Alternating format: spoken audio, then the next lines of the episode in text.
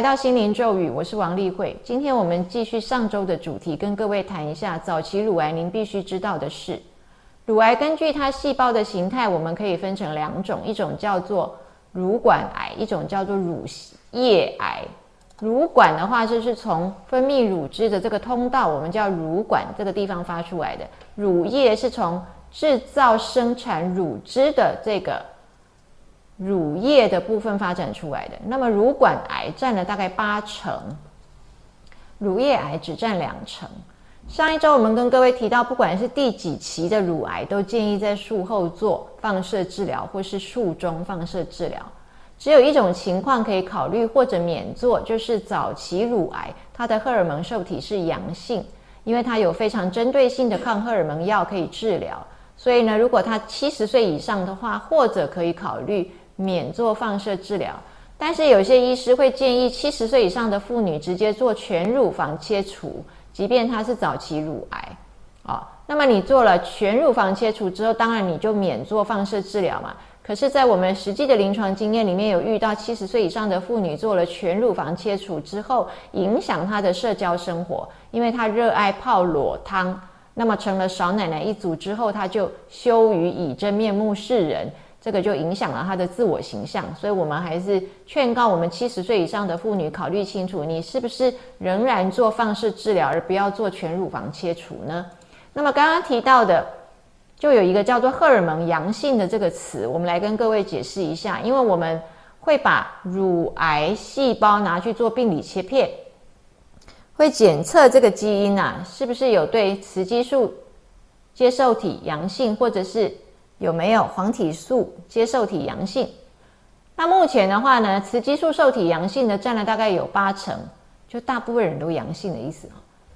然后黄体素受体大概占了快要七成。那这个因为有非常针对性的抗荷尔蒙药，那如果还没停经，我们也会给他打停经针。那这个治疗方向清楚明确，所以呢，如果荷尔蒙受体阳性是一个比较好的消息。另外再来的话是 HER2。HER2 这个意思是 Human Epidermal Growth Factor Receptor Two 第二型啊，就是人类上皮生长因子接受体第二型，这个阳性率也颇高，大概有两成。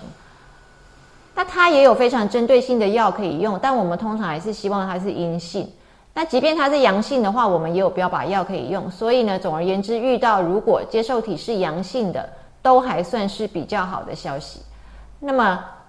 荷尔蒙受体阳性加上 HER2 又阳性，这个的话呢，全部都阳性的这种呢，占了整体乳癌的三分之二。另外三分之一是呢，雌激素受体也阴性，黄体素受体也阴性，HER2 基因也阴性，这一种没有专对性的药可以用，我们认为是最难治疗的。那我们来看到呢，早期乳癌它的五年存活率很好。零期的话可以到九十七点五，一期的话呢，五年存活率可以到九十五点六。那以这个荷尔蒙阳性，但是 HER2 基因阴性的这一种呢，我们认为是预后最佳的。可是即便如此呢，乳癌的复发率呢，整体来讲占了三分之一呀，就是有三分之一的人呢都会复发。那有八成在五年之内复发，有三成几乎是两年之内就复发了。不但有复发率高的这个问题，另外它还会进行远端的转移，就是呢，它长出来的时候已经不是在乳房的范围之内了，而是已经长到了乳房以外的其他器官去了。根据它最好发的一个排行榜的话，我们可以看到是骨、肺、肝、脑啊，在骨头复发的几乎是超过六成。那到底如何预防呢？目前如果是可以用荷尔蒙受体阳性的这种抗荷尔蒙药来来治疗，再加上它又是 HER2 是阴性的，我们所谓的这种预后最佳的这种状况，如果它发生转移的话，或是复发的话，我们呢会给它所谓的 CDK 四六抑制剂，这个是非常新发明的药。CDK 的意思就是 cycling Dependent Kinase 四六它的啊抑制剂。那这个就是去抑制它细胞分裂啊，因为呢，CDK 它是调控细胞分裂周期的一种蛋白质。我们把它细胞分裂抑制住了，就让它不会那么的的长得那么快嘛，不会繁殖复分裂的那么快，复制的那么多。那为什么我们讲这个愈后很好的荷尔蒙受体阳性又 HER2 阴性的，怎么搞的还复发呢？因为有可能这个癌细胞对抗荷尔蒙药产生抗药性。所以呢，现在我们的健保已经有几副哦，就是这个愈后最好的这一款。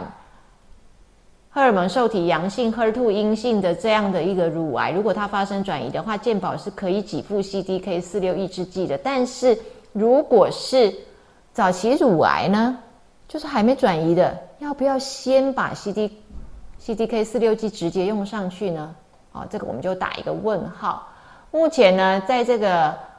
Lancet 四个针上面啊，这个期刊上面我们可以看到有一个 The Monarchy Study 啊。它研究了五千六百多位的高危险的早期乳癌。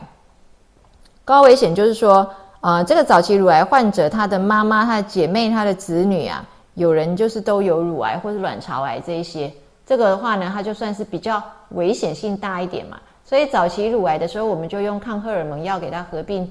CDK 四六一种叫做结癌宁的药来给他做预防。那么它的用法是一百五十毫克一天吃两次，我们让他吃两年。那这个所费不自哦哦，节哀宁一个月在台湾如果自费的话是八万八，但是呢，这个 Monarchy Study 做出来的话效果是显著啊。哦，奇怪的是就是 CDK 四六抑制剂它还有别的药，它叫做啊艾鲁士和吉艾利，这其他这两款怎么搞的没有相同的？目前还没有显示像解癌宁这样的效果出来，所以这个大家就会有一个疑问：早期乳癌到底有没有需要用啊？那么已经转移的这一种的话呢，在台湾是可以有健保给付的。那么最后跟各位介绍一下我们台湾乳癌的特色，就是呢，我们在年轻乳癌的部分会比欧美的人提早个十年啊发生。那我们在年老的部分的话呢，几乎到年纪很大了，现在发现年纪大在长乳癌的越来越多。并且除此之外的话，台湾的乳癌经常都没有家族史，就是我们找不到那种所谓有高危险啊，就是妈妈啊、啊姐妹啊、阿姨呀、子女啊